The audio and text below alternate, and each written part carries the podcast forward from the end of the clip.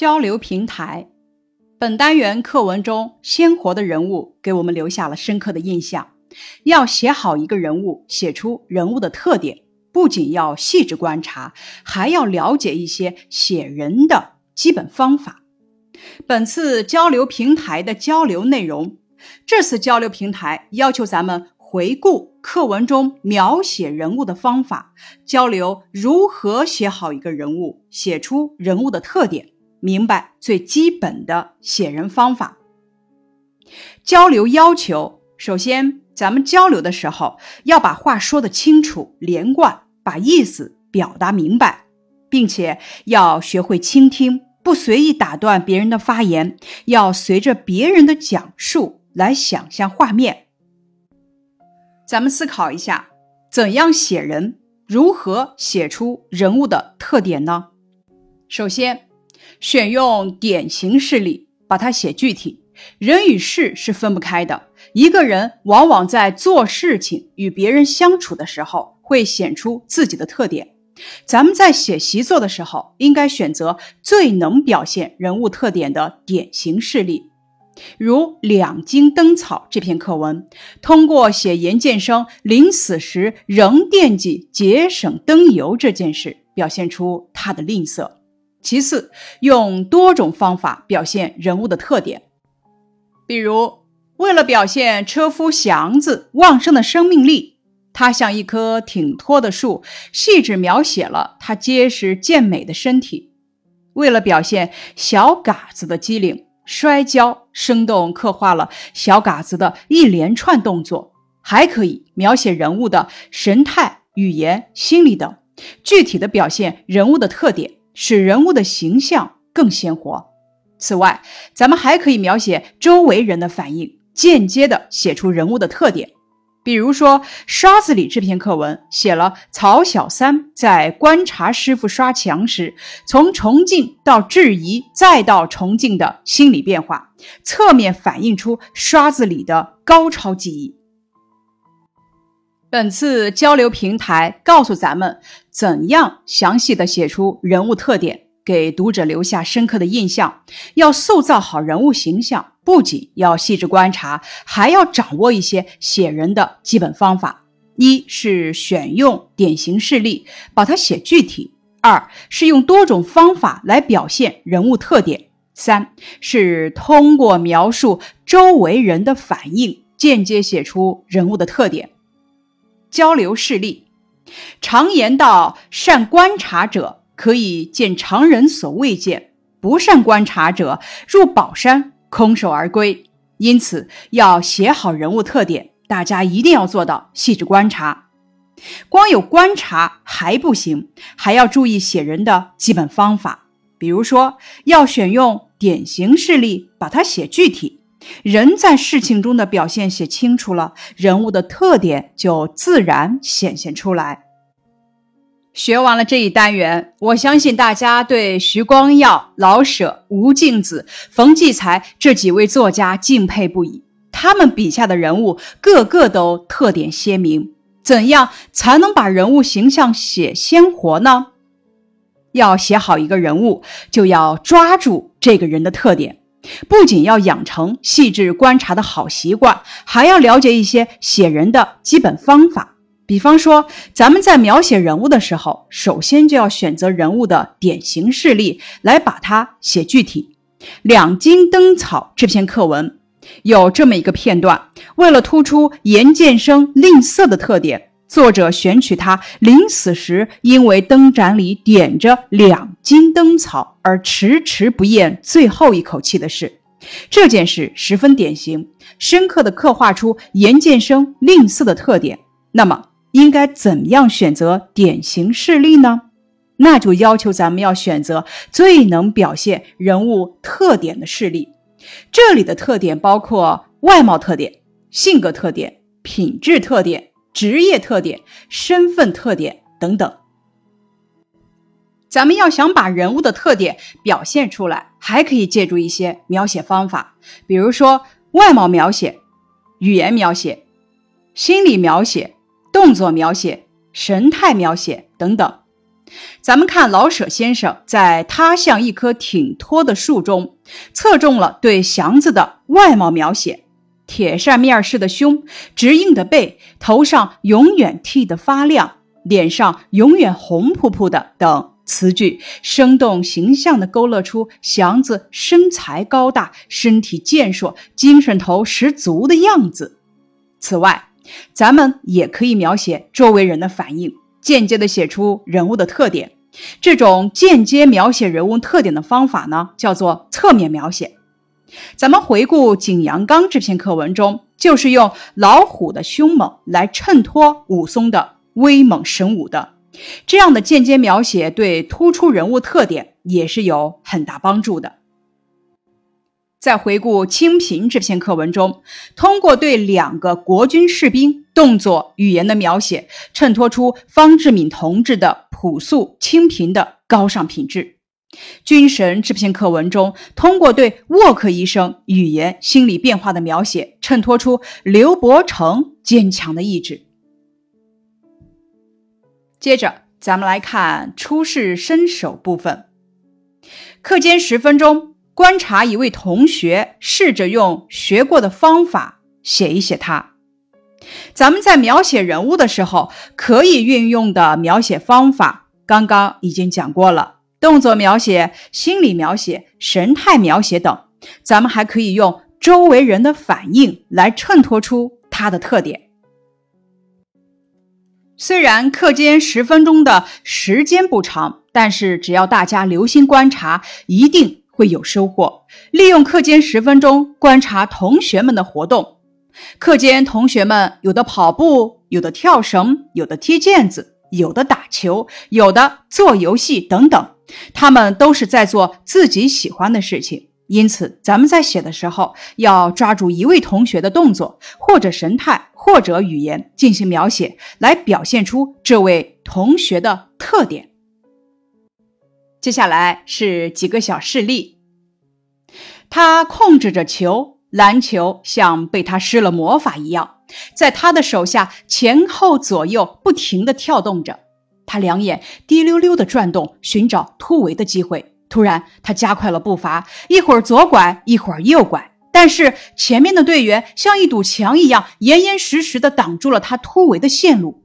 他灵机一动，轻轻的一跳。手腕一扣，篮球在空中画了一条漂亮的弧线，不偏不倚地落在框内，周围欢腾声一片。再来看一个事例，下课铃一响，同学们蜂拥而出，操场上顿时热闹起来。我们几个女生跳绳。马野可是个跳绳高手，只见他手握绳柄，双臂自然垂下，手腕一抖，绳就绕着他的身体飞起来，双脚脚尖点地，绳就像长了眼睛似的，准确无误地从他脚底划过。开始时我们还能数清楚他跳了几个，可是他越跳越快，人神合一了，让人眼花缭乱，只觉得他不是在跳绳，而是在练轻功，水上漂。示例：课间十分钟，安静的校园顿时变得沸腾起来。有的同学互相追逐打闹，有的同学聚在一起聊天做游戏。只有他坐在座位上，安静地看着书，跟着书中的情节，时而皱眉，时而微笑，时而紧攥拳头。窗外的喧闹好像与他一点儿关系也没有。示例。课间十分钟，安静的校园顿时变得沸腾起来。好动的马野时而和凡凡摔跤，时而和小王掰手，时而又和其他同学捉起了迷藏。接着，咱们再来看出世身手的第二个问题：你的家人有什么特点？想一想，可以用哪些典型事例表现他们的特点？列出来和同学们交流一下。咱们要想表现家人的特点，首先呢要选择家人的典型事例来写，然后在叙事的过程中细致刻画人物的动作、语言、神态等，进而呢表现家人的特点。比方说，要写爸爸对书的痴迷，咱们可以写他读书的时候专注的神情、手不释卷的样子，或者是谈起书中内容时的滔滔不绝、眉飞色舞。咱们在动笔之前要列一列提纲，想一想哪里应该详写，哪里应该略写，主次要分明。接下来是答案示例：妈妈勤劳能干。每天都把家里收拾得干干净净，在工作中任劳任怨，抢着干脏活累活。周末和社区工作人员一起打扫卫生。我的爸爸提纲：先介绍爸爸的职业——厨师，再写爸爸的外貌，抓住他胖的特点来写。典型事例一：写他做菜特别好吃。到饭店吃饭的客人都会点爸爸做的松鼠桂鱼。二，学校组织郊游时，我带了爸爸做的菜，同学们都夸爸爸的手艺好。再来看，我的爸爸是个风趣不顾家的工作狂。我想通过写爸爸的工作性质、改革措施、工作态度来突出表现他工作上不要命的特点。然后通过写爸爸向妈妈赔罪，表现他的风趣。再来看一个事例，我的妈妈是个特别爱干净的人。我想写下班回来不顾自己劳累，看到地上稍微有点土，东西稍微摆的不整齐，就立马不顾个人劳累，开始收拾家务、打扫卫生。亲朋好友去我家，没有不说我家干净整齐的。再看一个事例，我的妈妈是个非常孝顺老人的人。爷爷奶奶生病了，妈妈会主动掏钱带老人看病。不管爸爸在不在家，妈妈都抢在别的叔叔姑姑前面照顾老人。邻里乡亲没有人不说我妈是孝顺老人、贤惠的好媳妇。再看一个事例，我的爸爸是个球迷。我想通过写他看 NBA 比赛，忘记吃饭，忘记休息，心情随着比赛的进程起伏不定，表现他的投入，突出他的痴迷。接下来是一些拓展运用，回顾课文，刷子里模仿文中运用侧面描写，间接突出人物特点的方法，来写一写公交车司机开车的技能。人物的描写方法的考察是常见的题型，要结合内容理解，大家要多做练习。接下来是答案示例：公交车上的乘客，无论站立的还是坐着的，都是丝毫感觉不出颠簸，车辆平稳行驶，没有急刹车。即便乘客端起水杯喝水，都不会发生呛咳。接下来的一个小片段选自《俗世奇人》神医王十二。十二跑到大汉身前，左手从后边搂大汉的腰，右手把滚烫的湿手巾往大汉脸上一捂，连鼻子带嘴紧紧捂住。大汉给憋得大叫，使劲挣。王十二死死搂着捂着，就是不肯放手。大汉肯定脏话连天，听上去却呜呜的赛猪嚎。只见大汉憋得红头胀脸，身子里边的气没法从鼻子和嘴巴出来，胸膛就鼓起来，越鼓越大，大的吓人。只听“砰”的一声，钉在墙缝里的肋叉子自己退了出来。王十二手一松，大汉的劲儿也松了，浑身一软，坐在地上，出了一声：“老子活了。”这个选段通过对王十二的动作描写。正面写出了王十二面对突发事件的沉着冷静、处变不惊的特点，侧面凸显出神医王十二的医术高明。咱们来看相关的问题。首先，第一个问题，作者通过哪一系列细微的动作描写，正面写出了王十二面对突发事件时怎样的特点？作者还通过哪些词语刻画了大汉的神态与外貌？侧面凸显出神医王十二的什么特点？这种正面和侧面相结合的方法值得学习。这一小题呢，考察的是咱们对描写手法的理解。咱们回顾这个语段：十二跑到大汉身前，左手从后边搂大汉的腰，右手把滚烫的湿手巾往大汉脸上一捂，连鼻子带嘴紧紧捂住。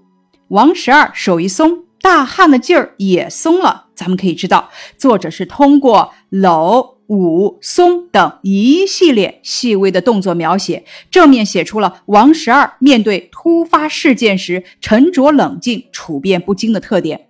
咱们再回顾这个句子，只见大汉憋得红头胀脸，身子里边的气没法从鼻子和嘴巴出来。胸膛就鼓起来，越鼓越大，大的吓人。咱们可以知道，作者还通过“红头胀脸”“胸膛鼓起来”等词，刻画了大汉的神态与外貌，侧面凸显出神医王十二的医术高明。因此，本题的答案如下：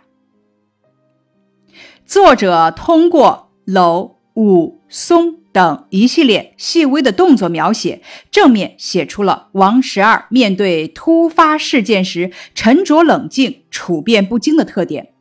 作者还通过“红头胀脸”“胸膛鼓起来”等词，刻画了大汉的神态与外貌，侧面凸显出神医王十二的医术高明。这种正面和侧面相结合的方法值得学习。相关问题二。救活大汉之后，众人都有什么样的反应呢？试着运用恰当的描写方法，请大家写一写。